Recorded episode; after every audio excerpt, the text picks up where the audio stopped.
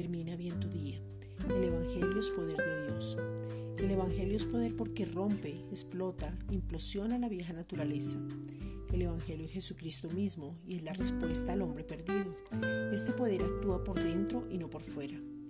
La razón por la cual no son tus obras ni tus títulos y no es lo que tú hagas es porque es su obra y no la nuestra. El Evangelio es solo su gracia maravillosa que nos hace aptos, nos forma, nos conforma y nos transforma. Romanos 1.16 Porque no me avergüenzo del Evangelio, porque es poder de Dios para salvación a todo aquel que cree, al judío primeramente y también al griego.